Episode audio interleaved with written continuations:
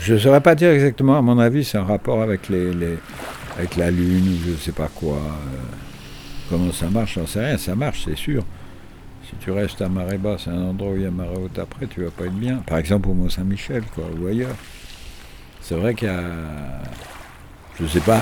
Tu vois, la Terre, quand elle tourne, forcément, l'eau en bas, je ne je sais pas. J'ai aucune idée, je suis un alphabète. L'appel. Euh, en tout cas, ça marche. Il n'y a pas de problème. Il n'y a pas de problème. Il y a beaucoup de gens qui en vivent. Il y a beaucoup.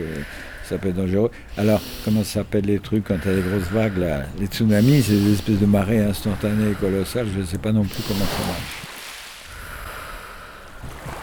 Je peux pas dire. Je connais rien.